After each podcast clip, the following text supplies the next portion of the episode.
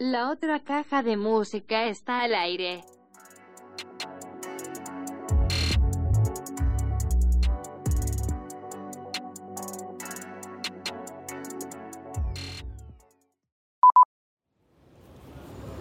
Bueno, llegué y tengo una cita con alguien muy chévere. Vamos a ver en dónde está, que no lo veo. Andrés, hola. ¿Cómo vas? Bien. Bien, todo bien. Estás un poquito fría, pero bien. Estoy congelada. Sí. Me, me cerraron el cajero, no conseguí. Vamos a ver si puedo pagar el cover con tarjeta. Qué bueno que viniste. No fue algo así muy casual, pues tenía como... ¿Qué estás haciendo? Es que estoy tratando de cruzar la, la micro, que es que a veces edito desde el teléfono. Ah. Entonces, em, le voy a poner como la que es la de la música, porque ya está poniendo la micro que es para la cámara. Ah, yo sí te estaba escribiendo y no. Ah, no. Ah, ¿dónde es que está esta cosa? Eh, debe estar por acá. ¿Qué es? Está. Por acá está que la necesitaba para un trabajo en la universidad. Así que está. ¿Eso es de banderas? Esas banderas desde el aire. Genial. ¿Hace cuánto tienes el dron? Hace como ya casi dos años. No, no, no, por ahí año y medio. ¿Y con quién trabajas? Eh, no, yo trabajo independiente. Yo trabajo independiente, pero Muy pues bien. ahorita estoy en miras de, de que la gente pues vea mi trabajo. Básicamente fue... Pero hoy te dieron el espaldarazo con toda. Sí, Hoy te presentaron en sociedad. sí, la verdad, sí, eso espero que, que sigan muchas cosas así porque realmente eh, hay muchas cosas por mostrar y hay muchas cosas que yo no he mostrado. ¿Dónde estudiaste? Yo estoy en zona 5, Mm. pero llevo 5 años como puliendo el ojo y 5 años en los que pues estoy como cuadrando cositas, de estar a prueba y error, de Ahí estar llegó aprendiendo. nuestra bebé. ¿Cómo estás? Te presento a Andrés. Hola, mucho gusto. ¿Cómo estás? ¿Cómo estás? Hola, bien. Hola, guys. Hola, ¿cómo estás?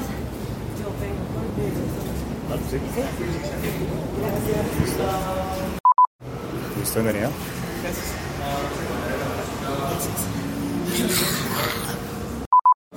Mr. Sastoque. Mañana, en Matic. ¿En serio? ¿Qué más? ¿Qué vida? ¿Qué cuentas? ¿Todo bien? Sí, sí, sí. ¿Qué más? Bienvenidísimo. Gracias. Muy feliz de volver. Bueno, chévere. ¿Qué La cuentas? la última vez estaba rota. La última vez fue en Hermoso Ruido. Uy, eso fue una no parranda muy hijo de puta, sí, es que eso fue una salvajada. Yo vine claro. Eso fue la Pero buenísimo. apoteósica. Sigue. Gracias.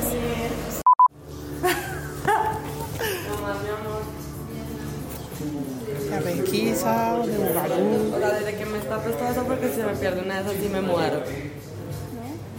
Ay, ¿No te las voy a sacar? Así que estoy guardando esto. Discúlpame. Dale. Te recuerdo que la salida es definitiva a partir de las 11 de la noche, ¿vale? Tenemos servicio de vestir si deseas dejar tus cosas. Listo. Y la zona de fumadores es en el segundo piso. Gracias. Físicamente, por favor. Todavía no me termino de acostumbrar a la requisa de las tetas. Roca el falcón. Gracias. Bugalú,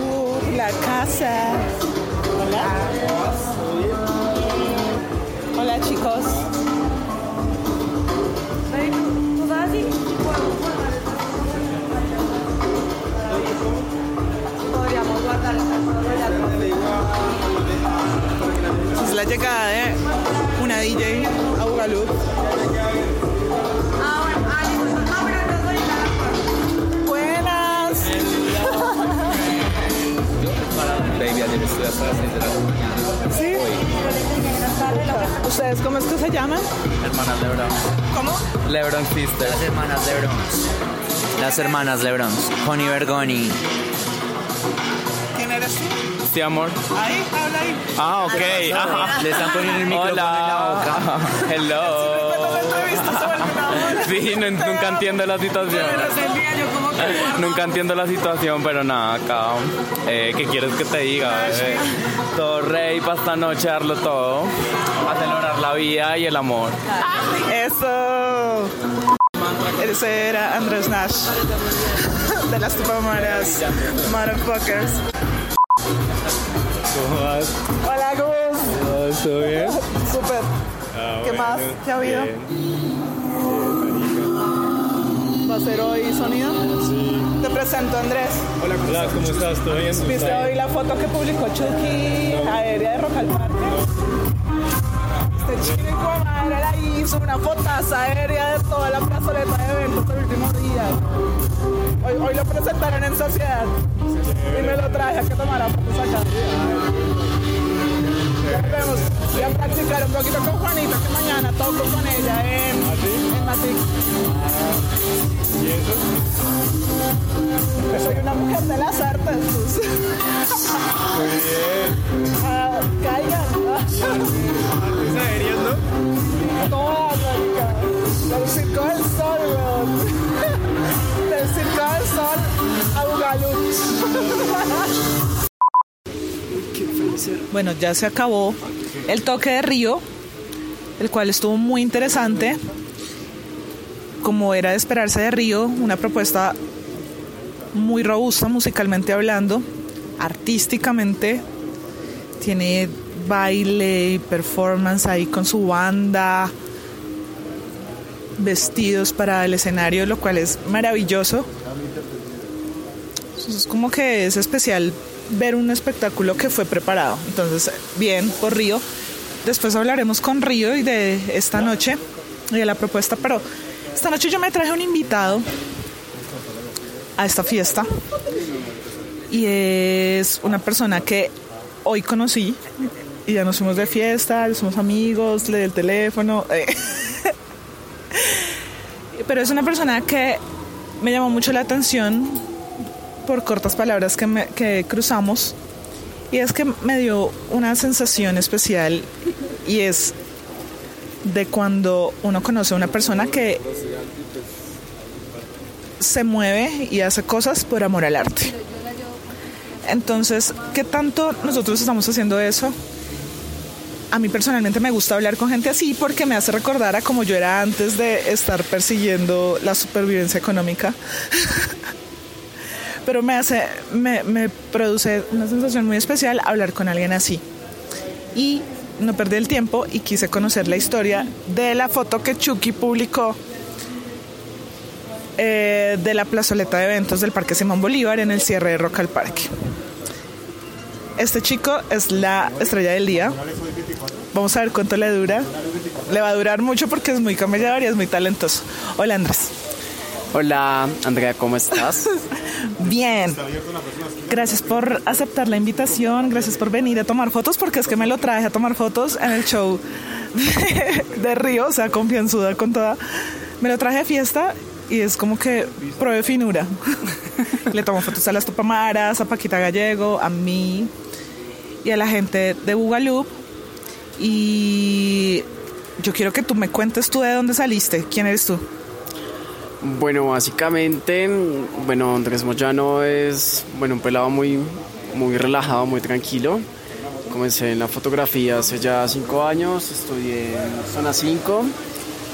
Eh, básicamente, pues esto es un salto, lo que pasó hoy es, es un salto de alegría, es un salto muchas cosas porque, como mencioné anteriormente, hace cinco años vengo persiguiendo el arte fotográfico.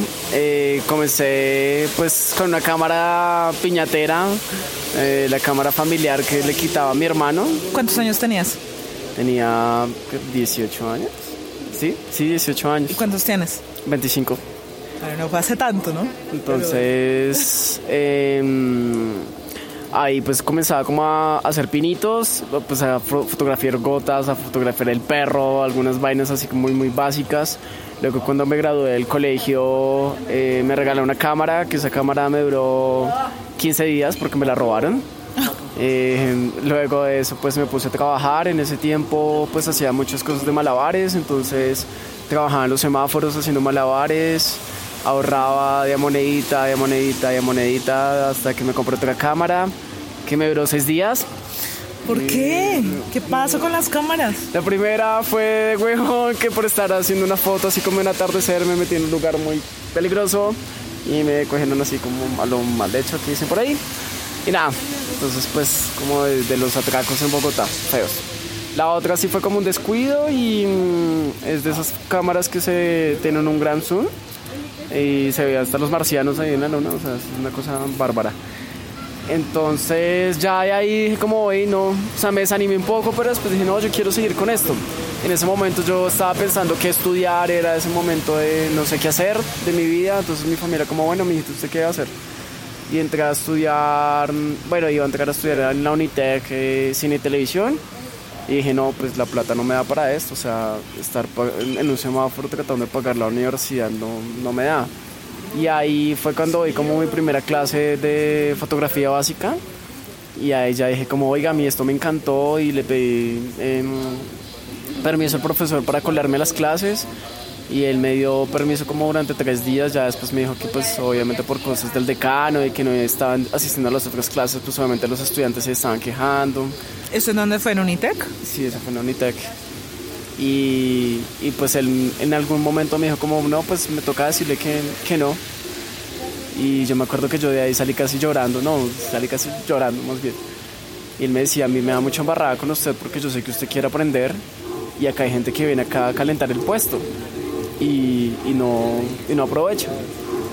Y ya yo salí como con ese mal genio, pero a la vez con esa impotencia, yo quiero estudiar fotografía. Y ahí fue donde brincaste a zona 5. Y ahí fue cuando trabajé muy fuerte, bajo el sol, bajo la lluvia, el smog de los carros, el ambiente de la calle, eh, para, para pagar los estudios en zona 5, el papel fotográfico, parte del equipo. Y ahí, ahí ya comenzó todo. Ya después, eh, pues ahí fui como, como uno le dice, rolando el ojo a hacer cosas bien bacanas y luego entré a estudiar en la, en la pedagógica recreación y turismo porque me encantan los viajes, amo viajar. Y O sea, terminaste en zona 5.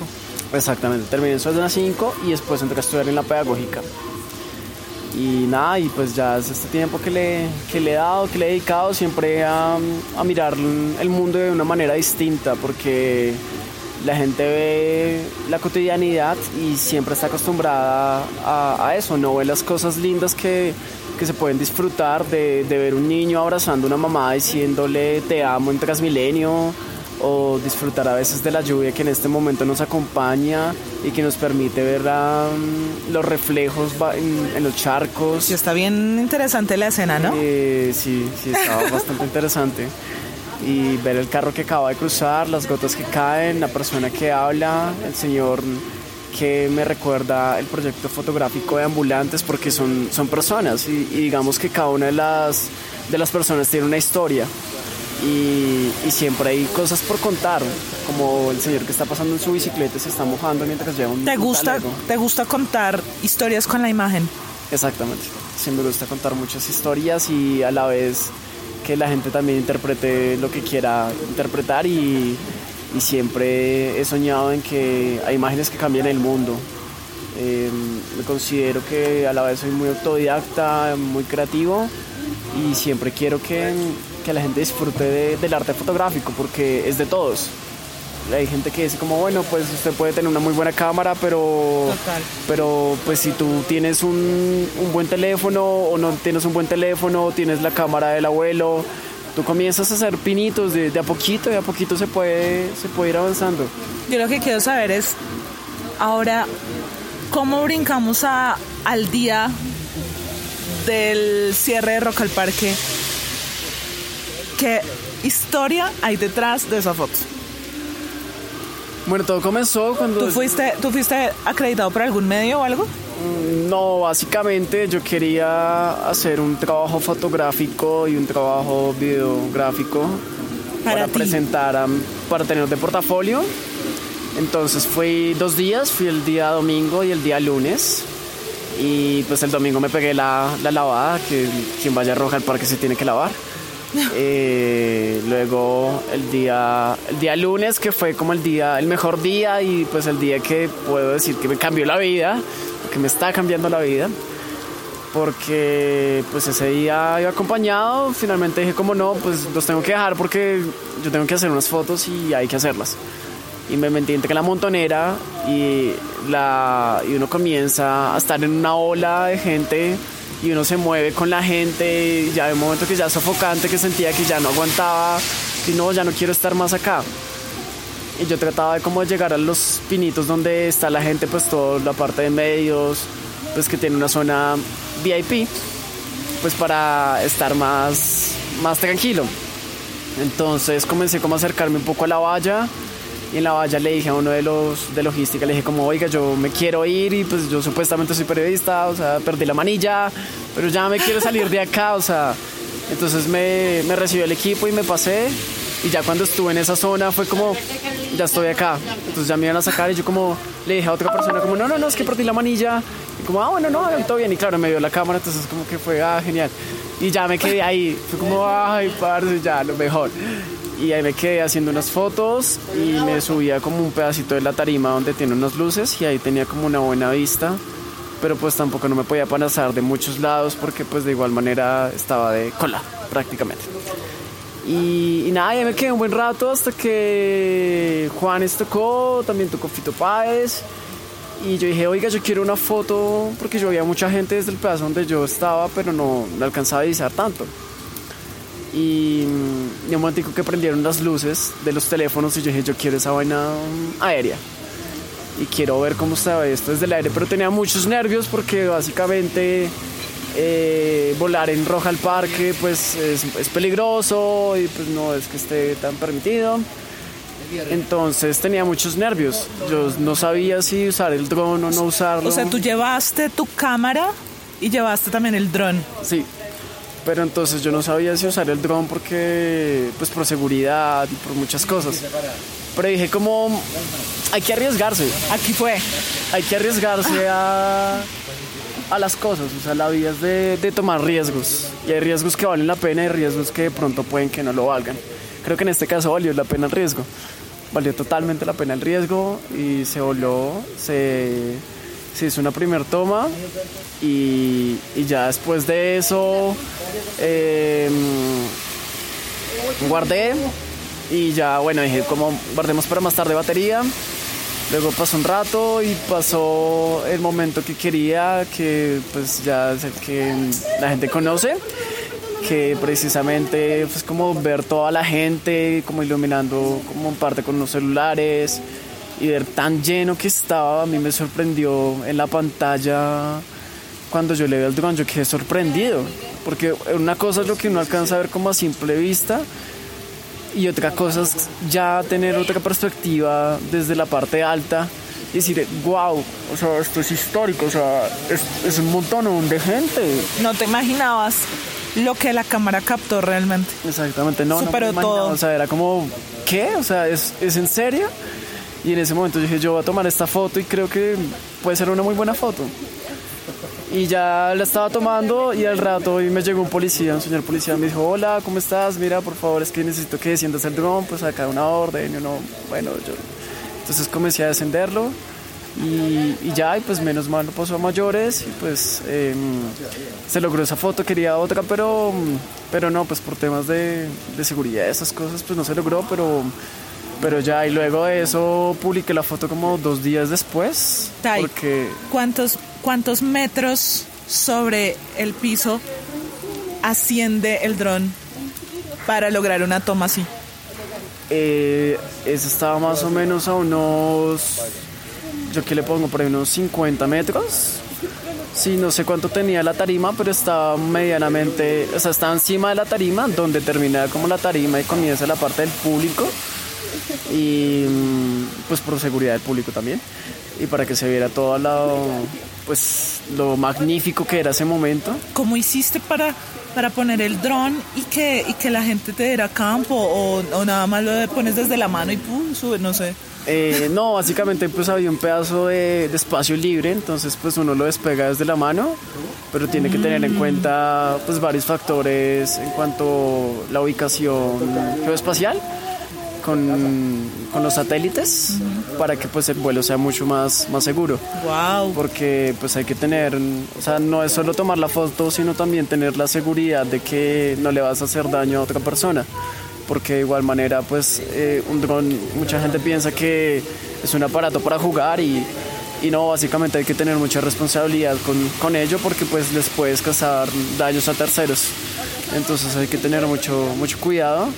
Y me acuerdo que yo estaba volando nervioso, me estaban temblando las manos como me están ahorita temblando un poco por el frío. De que, que te, te hubieran, de que te dijeran, bájelo ya y no lograras la toma.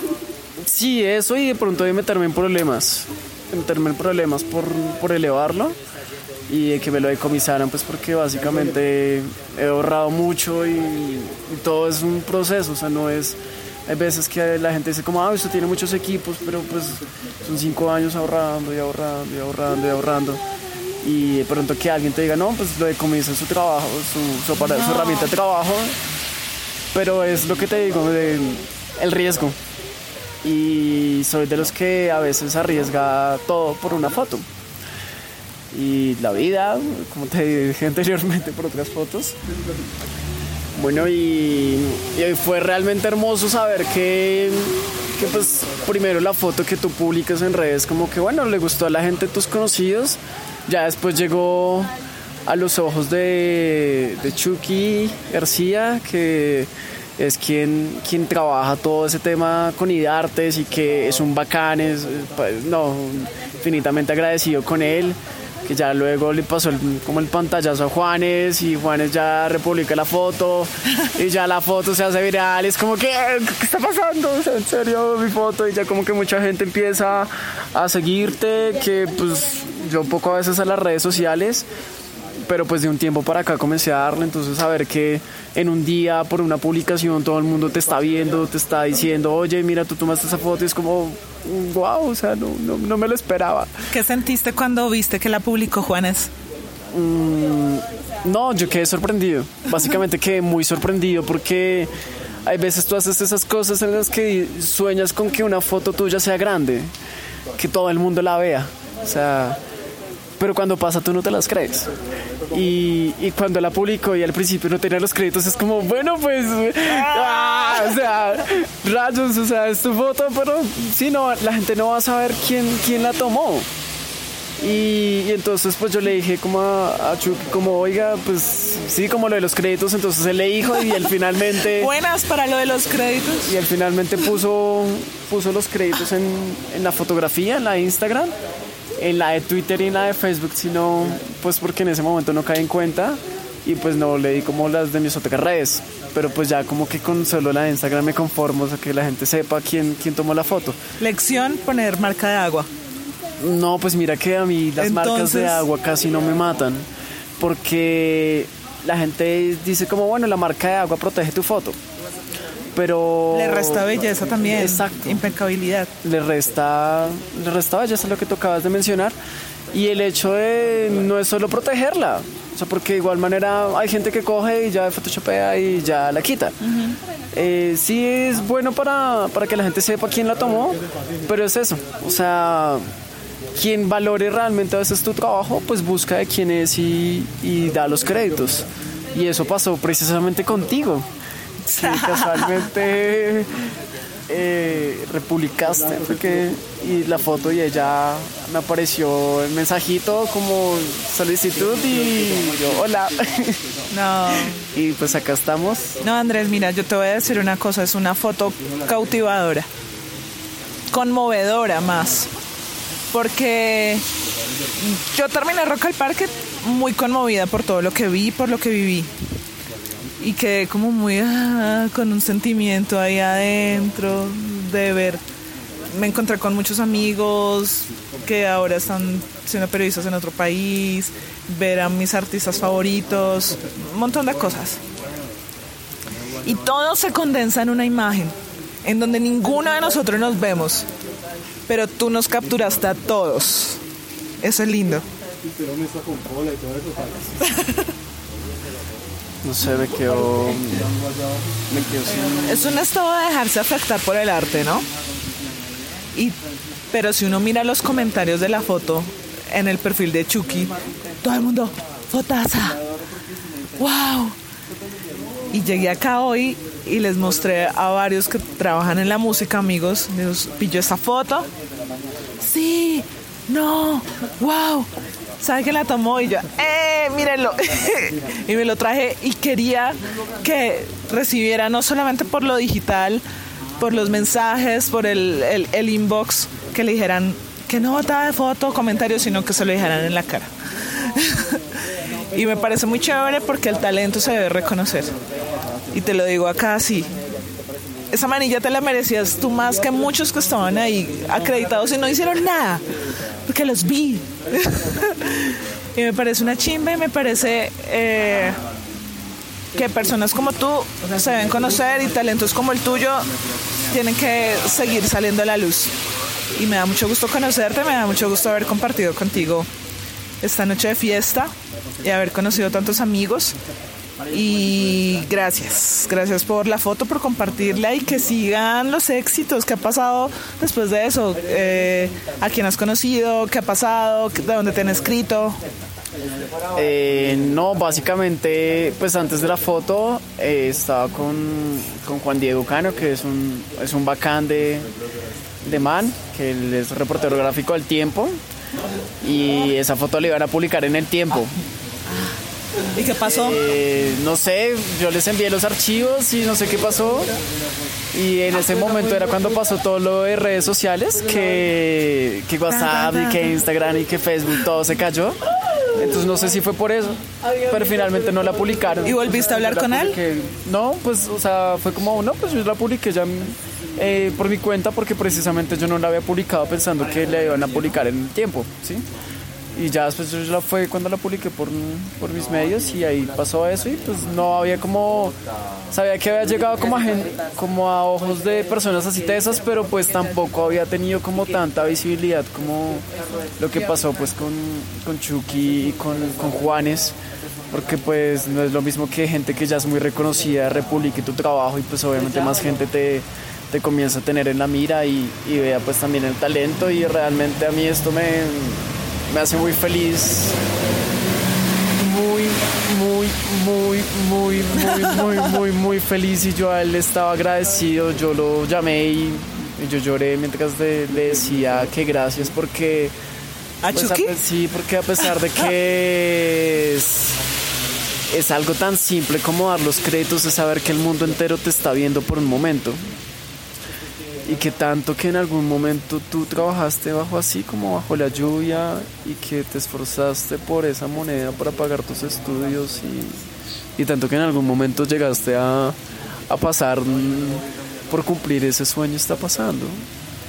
Entonces es algo que realmente me, me mueve y me llena y, y espero seguir como mostrando muchas más cosas al mundo y, poder también generar eso, esas emociones, esos sentimientos que tú acabas de sentir con una imagen que la gente diga fotazo y que yo ya ahorita cuando el tiempo siga pasando y sea la, la edición 50 años de Roja al Parque digan como bueno hace 25 años